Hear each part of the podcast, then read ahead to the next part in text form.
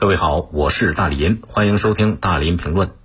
这两天一个特别热的新闻，杨利伟所写的《太空一日》选入了人教版七年级下册语文书。这文章被网友转到网上之后，引发了大量的关注和热议。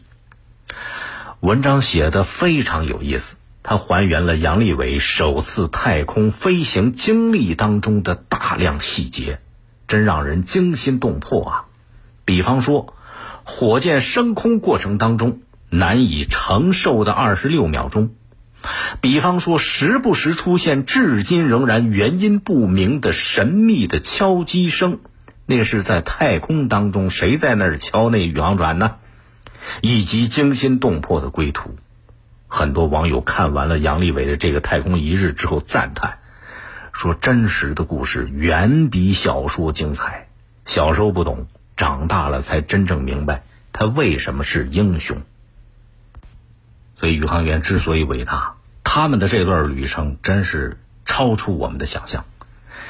实际上，在上个世纪中期，人类就实现了把宇航员送入太空。可不是所有进入太空的宇航员还都能回得来，因为早期的这个航天技术没有现在那么发达。媒体的报道说，目前根据各国的数据啊，目前已经有十八个宇航员在执行任务的过程当中牺牲了，其中十五个人的尸体返回了地球，另外三个人的尸体到现在不知去向。这三个人是在一九七一年执行完任务的时候发生了事故，直接暴露在宇宙的真空环境当中。从此失去了消息，而即便现在技术发达了，啊，科学技术飞速发展，宇航员能够平安返回来了，他们的身体也会受到不少的影响，比方说骨质疏松，啊，比方说肌肉耐力低，血压难以恢复等等。俄罗斯曾经对返回地球的十位宇航员他们的身体做过详细的检查，还发现他们。普遍伴随视神经肿胀、视网膜出血、眼部结构发生改变，可能会使视力受损，甚至是失明。原因是什么呢？是宇航员长时间生活在微重力的状态下。微重力啊，它那个静脉血液就不向下身去汇集，它就流到身体其他部位，甚至流到脑部。然后呢，脑袋长期处于一个充血的状态，它就造成了这个眼部啊，是视神经肿胀啊，视网膜出血这种情况了。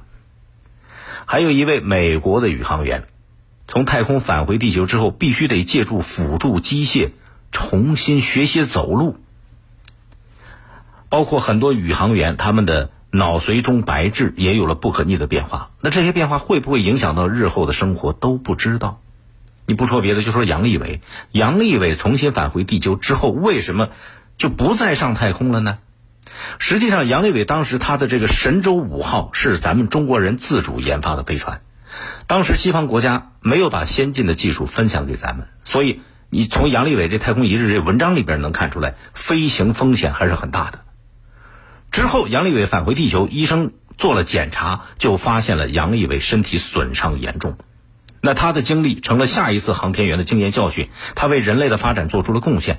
可是他自己已经不能再上太空了。啊，很多朋友问说，年轻人的体力、精力恢复能力更好啊？你看宇航员他为什么不选那年轻人二十来岁的小年轻，他就要选那个年纪比较大的呢？原因在哪儿？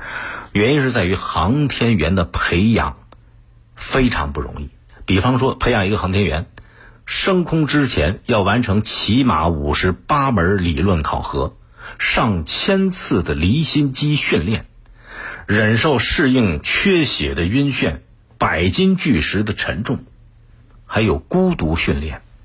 什么叫孤独训练？就把一个人与世隔绝，在没有任何声音、没有任何交流一黑房子里边，你独自完成各种操作。再比如，还有呕吐训练。还有飞行一千小时的训练，非常人能够适应的各种训练，完成这些训练，少说五年，多则十年以上。所以宇航员最后训练出来，他们的年龄大都在三十到五十岁左右了。可是经过训练的宇航员，他的体质不比年轻人差，甚至有更好的耐力和应变力，包括他们的心理素质和经验也更丰富。但是完成了所有的这些训练，不意味着你就一定能当宇航员，还得层层筛这个筛选，真是万里挑一啊！所以，宇航员这份职业真是太稀缺、太宝贵、太伟大了。不管他们能不能成功的执行任务，他们都会被人们尊重和敬佩呀。欢迎您通过快手、抖音搜索“大林评论”来沟通交流。